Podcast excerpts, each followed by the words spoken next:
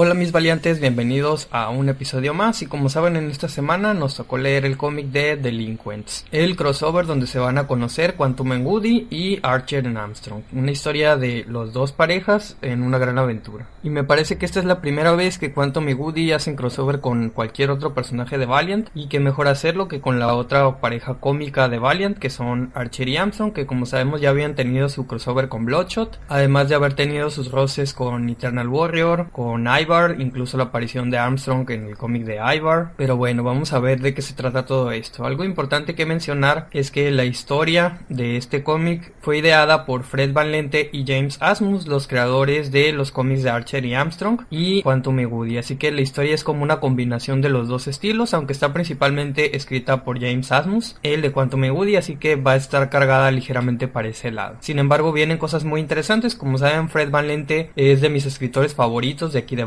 así que definitivamente hay cosas aquí que son muy interesantes. Y bueno, la historia nos cuenta cómo Armstrong en algún tiempo en el siglo XX se cansó de la vida acomodada y se convirtió durante varios años en un vagabundo. Es decir, vivir viajando, sobreviviendo de lo que le daban, robando lo que se podía. Y también tenía un compañero vagabundo que se llamaba Rufus, uno de estos señores ya viejos que se le han vivido todo el tiempo en las calles. Cuestión es que en una de sus aventuras en que van escapando de unos granjeros, Rufus recibe un balazo y al parecer ya en el borde de la muerte, le revela a Armstrong un secreto, le entrega un mapa del tesoro, un mapa que está lleno de símbolos muy extraños, que de hecho fue un mapa que él usaba de calzones para que nadie se lo quitara, para que nadie lo encontrara, y al parecer es un mapa a un gran tesoro que solo conocen los vagabundos. Y más o menos de esto se va a tratar esta historia, se basa en este código de los vagabundos, cuestiones de la cultura de Estados Unidos, donde al parecer este grupo de personas tiene una serie de códigos de caracteres, como de signos que van dejando por los lugares para orientar a otros vagabundos y de esto se va a tratar la historia. En las escenas de los créditos porque tiene una especie de créditos iniciales pues vemos como a Armstrong se le pierde el mapa muy pronto. Ya sabemos que no es muy bueno él para guardar las cosas. Ya había perdido también la esfera de Aten en el antiguo Egipto. Total que el mapa se lo lleva unos perros luego termina en la guerra luego en Woodstock lo quieren vender así como reliquia en una subasta y al final pues termina en una granja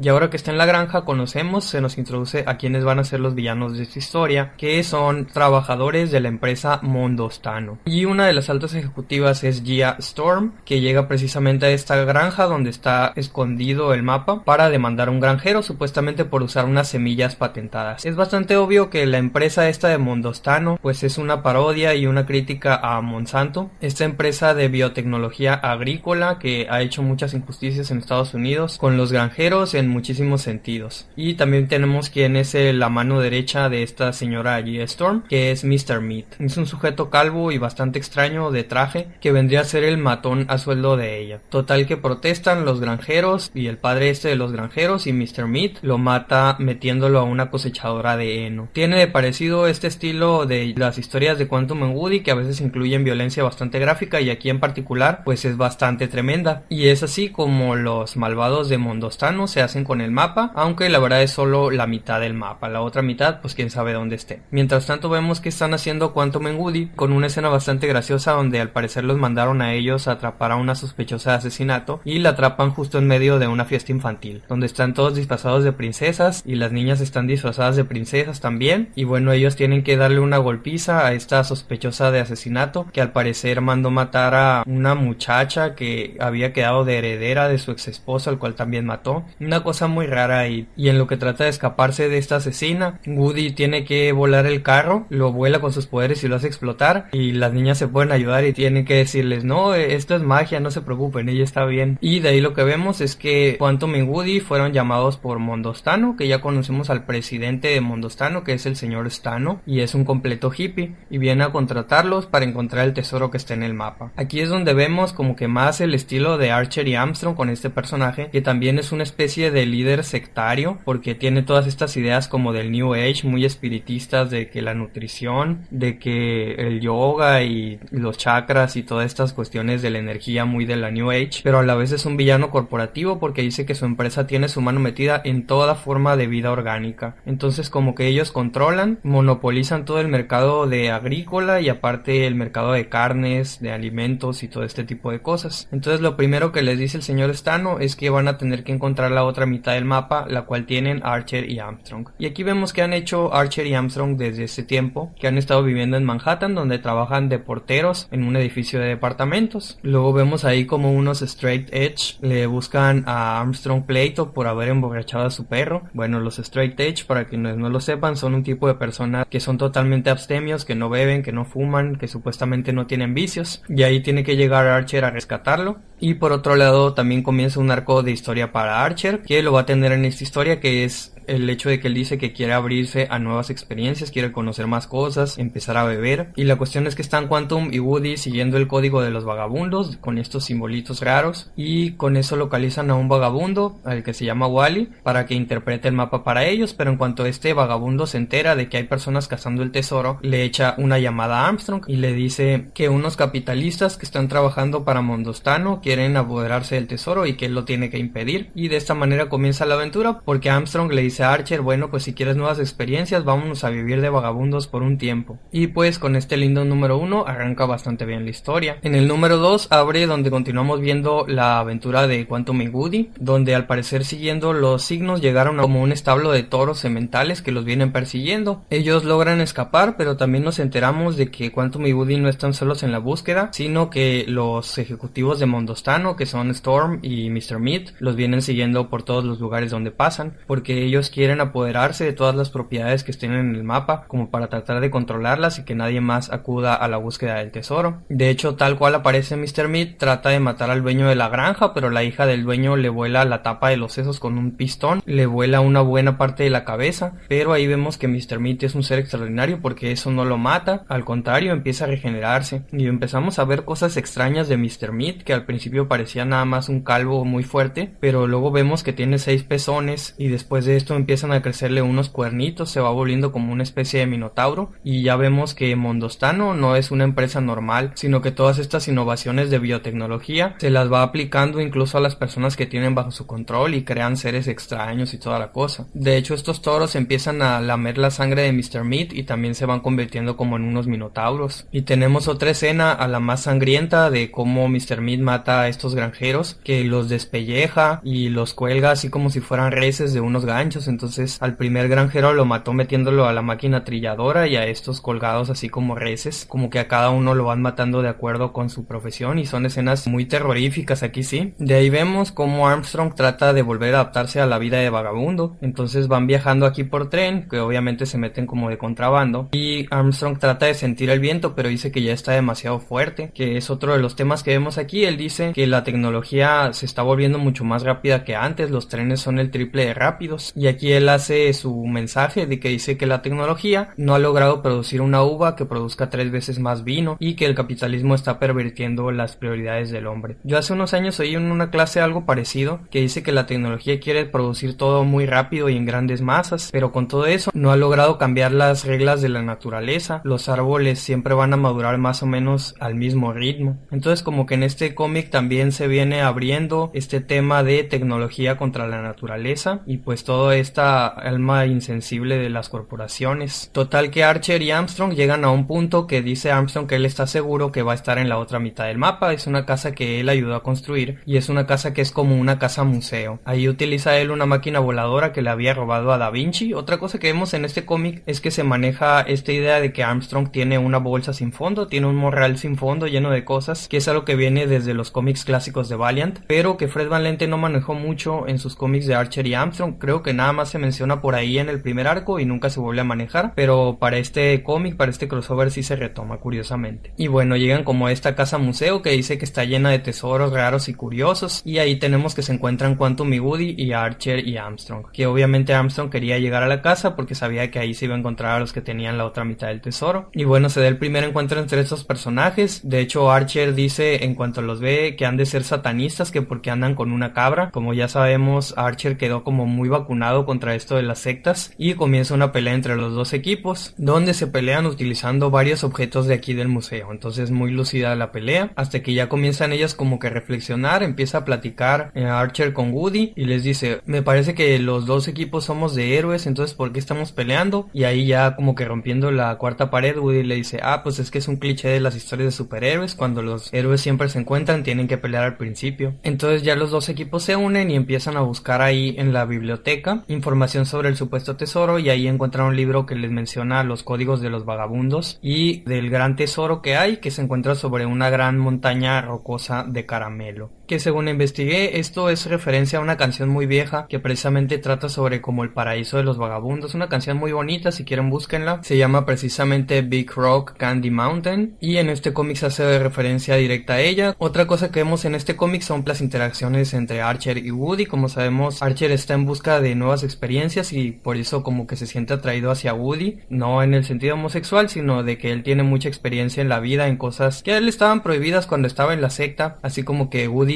trata de convertirse en su mentor. Y hasta ahí cuando está en la biblioteca le dice, ah, mira, te puedo encontrar unos fanfics slash de Hermione con la maestra McGonagall, entonces como que buscando porno de lesbianas, hasta lo lleva al minibar a que prueba alcohol. Y bueno, emprenden los dos equipos el viaje y es donde llegan a las granjas McDonald, que es una granjas que más bien parecen zoológico porque hay animales de todo tipo que tienen ahí criando, incluyendo tigres, pandas y chimpancés. El problema es que ahora los de Mondostano quieren el mapa completo, ya que está completo, pues lo que quieren hacer es aniquilar a los dos equipos, así que los atacan con los animales feroces de la granja. Como sabemos, Mondostano tiene el control sobre toda la vida orgánica, incluso sobre todas las personas porque va vendiendo suplementos y va poniéndole sustancias químicas a la comida que pueden desencadenar reacciones de control mental y este tipo de cosas. Hasta manda atacarlos con un chimpancé con una ametralladora, animales feroces. Aquí por suerte la cabra logra sacar a Mr. Meat de su escondite, que Mr. Meat era el que estaba controlando a todos estos animales. De hecho vemos que utilizamos sus rayos ópticos, la cabra le quema toda la cara a Mr. Meat, pero él se regenera. Entonces, al darse cuenta de que se regenera, lo que hace la cabra es enviarlo contra los animales, porque como Mondostan no es una empresa alimenticia, pues resulta que Mr. Meat también está hecho de proteína alimenticia y todos los animales se avientan sobre él tratando de comérselo. Así que con eso lo distraen lo suficiente para que escapen los delincuentes. Ahí ya, pues atando cabos, Quantum y Armstrong ya deducen que Mondostan no está tratando de matarlos y de que no son nada buenos. Realmente Quantum y Woody habían aceptado este trabajo de Mondostano dice que solo para tener suficiente dinero como para seguir haciendo buenas obras. De ahí lo que tenemos es, pues ya habíamos visto la interacción entre Archer y Woody y ahora tenemos la interacción entre Quantum y Armstrong. Tienen un intercambio un poco más maduro Quantum y Armstrong donde menciona a Armstrong que está arrepentido de no haber cuidado el mapa, que estaba en una fase muy egoísta, pero que después de conocer a Archer todo cambió y se volvió como un yo renovado. Así que ahora lo que va a querer hacer es encontrar el tesoro y regresar a los vagabundos el tesoro que es de ellos. Y bueno, tenemos este montaje con la canción de la Big Rock Candy Mountain. Es curioso cómo este cómic maneja tantas ideas cinematográficas, sobre todo con esta secuencia de créditos al principio. Y ahora tiene su montaje y su propio soundtrack. Y bueno, los vemos siguiendo estos signos y viviendo la vida de vagabundos. Tienen que ponerse a mendigar, luego terminan en la cárcel. Hasta tenemos una escena en que Woody quiere llevar a Archer al prostíbulo, aunque nada más era una excusa para buscar los signos que había ahí. Al final que tan cansados que lo que deciden es pedir un poco de ayuda para buscar los símbolos. Entonces vemos que Mary María, Sejudo, Gilad también se pueden ayudarlos a buscar. Y mientras tanto, Mondostano sigue tratando de localizar a estos delincuentes, quienes ya rompieron el código con todos los signos de vagabundo y reconstruyeron que la cosa es un acertijo. O sea que ya prácticamente tienen la clave para encontrar esa montaña rocosa. Por desgracia, Mondostano tiene los medios para localizarlos, poniendo aditivos y sustancias químicas raras en la comida, pues cuando se mezcla una lata de albóndigas con una vitamina que le dan a la cabra, se crea como un monstruito raro ahí con un ojo que los está vigilando. Y ahora que ya los encuentran en el tren en el que van, pues le mandan a Mr. Meat con un ejército de minotauros para derrotarlos. Woody les dispara uno de sus rayos de energía para chicharrarlos, pero de hecho los monstruos se combinan y se vuelven como una mola de carne así muy asquerosa. Todas cosas bien aberrantes, ¿no? Los monstruos que fabrica Mondostano. Y bueno, logran escaparse metiéndose a un túnel hasta que por fin llegan a la montaña de roca solo para encontrar que ahí están los helicópteros de Mondostano que lo siguieron hasta allá. Así llegamos al número 4 que abre con un vagabundo llamado Chuck el Sonámbulo que está explicando que la gran montaña es el paraíso de los vagabundos y que se lo cedió una tribu de indios errantes. Entonces al igual que los vagabundos eran errantes, pues estos indios decidieron dejarles la propiedad de este lugar donde dice que se encuentra el famoso cuerno de la abundancia. Aquí nuestros seres pues tienen que subir a la montaña porque es una montaña casi vertical usando un carro de minería, pero cuando llegan ven que adentro ya hay toda una aldea de vagabundos y vemos por fin el cuerno de la abundancia que está lleno de granos, vegetales, productos de carne, como un montón de utensilios y de cosas para la vida común, ¿no? De ese tipo de cosas que extrañan los vagabundos. Bastante absurdo, pero bueno, así es la historia. Hasta que el señor Stano y todos los de Mondostano, incluyendo a Mr. Meat y su ejército, llegan a la cima en sus helicópteros y lo que dicen es que van a desalojar a todos los vagabundos para hacerse de ese lugar para ellos mismos. Y ahí es donde el señor Stano revela que cuando él era joven, de hecho intentó ser vagabundo, él nació, creció en una familia rica, pero decidió abandonar todo su dinero, pero aún así los vagabundos lo rechazaron y le hacían bullying y toda la cosa. Así que lo que decidió fue convertir la misión de su vida, encontrar el tesoro para demostrarles que él podía ser mejor que ellos. Por desgracia ahí tenemos que la señora Storm y Mr. Meat traicionan a Stano y lo matan, y no solo eso, sino que se revela que el señor Stano y Mr. Meat son amantes también. Y al parecer habían matado a Stano porque ya habíamos visto en una escena anterior que el señor Stano decía que ya no confiaba mucho en Mr. Meat, que ya se le había pasado la fecha de causidad. Entonces obviamente se lo tomaron mal y para ellos hacerse con este poder de la compañía decidieron matarlo. Lo cual da origen a la batalla final, que como tal no hay una batalla final, es una página muy grande donde están las imágenes de los personajes supuestamente para recortarlas y pegarlas y que ya cada lector arme su batalla final. Es algo que también maneja esta historia, un poco de interactividad, un poco de experimento, porque de hecho las portadas variantes y algo de los interiores tienen fichas y tienen un tablero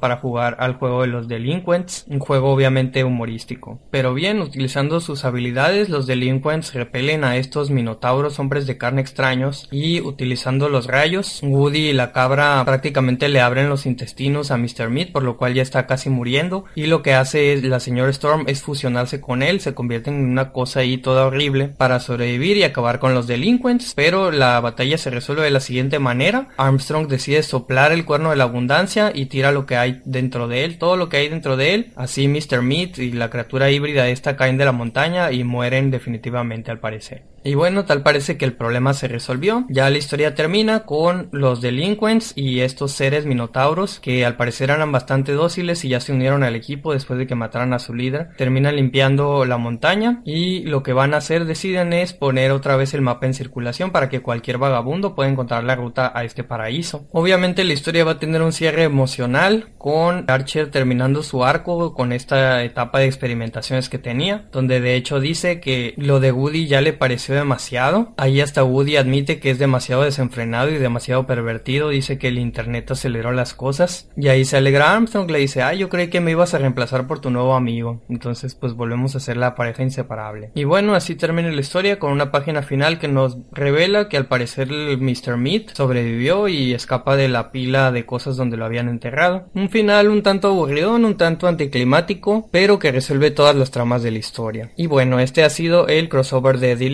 El cual ha estado bastante bien, sobre todo por lo que me imagino que fue la aportación de Fred Van Lente, que es toda la caracterización de este señor Stano. Por las críticas que tiene el capitalismo, resulta un cómic bastante rico en ese sentido. La premisa en sí es interesante con todo esto de la cultura americana de los vagabundos. Creo que nunca había visto una historia que se tratara de esto, especialmente dentro de un cómic. Y en fin, pues es un cómic bien armado. Se siente más de hecho como una aventura de Quantum y obviamente por el escritor, también por tanto humor cochinón y las escenas estas de shock value, de destazamientos y los asesinatos que hace Mr. Meat y todas las criaturas estas monstruosas. Que no es tanto de mi gusto, prefiero los cómics de Archer and Armstrong, pero bueno, esta es la aventura. Que a lo mejor Delinquents es un título que no le queda muy bien, podría haberse llamado la superaventura vagabunda o algo por el estilo, porque realmente el título no da a entender nada de qué se va a tratar la historia. De hecho, la palabra delincuentes nada más se menciona una vez y ni siquiera andan de delincuentes los personajes en este cómic, pero tal vez el título fue nada para darle una marca, un nombre de equipo a estos encuentros que hubo y de los que probablemente vaya a haber más en el futuro, que son de Archer y Armstrong con Quantum y Woody. Pues bueno, en mi opinión es un cómic que valió mucho la pena. ¿Ustedes qué opinan de esta historia, mis valientes? Díganmelo en la sección de comentarios. Y la otra semana seguiremos con la lectura de Exo Manowar con los números del 38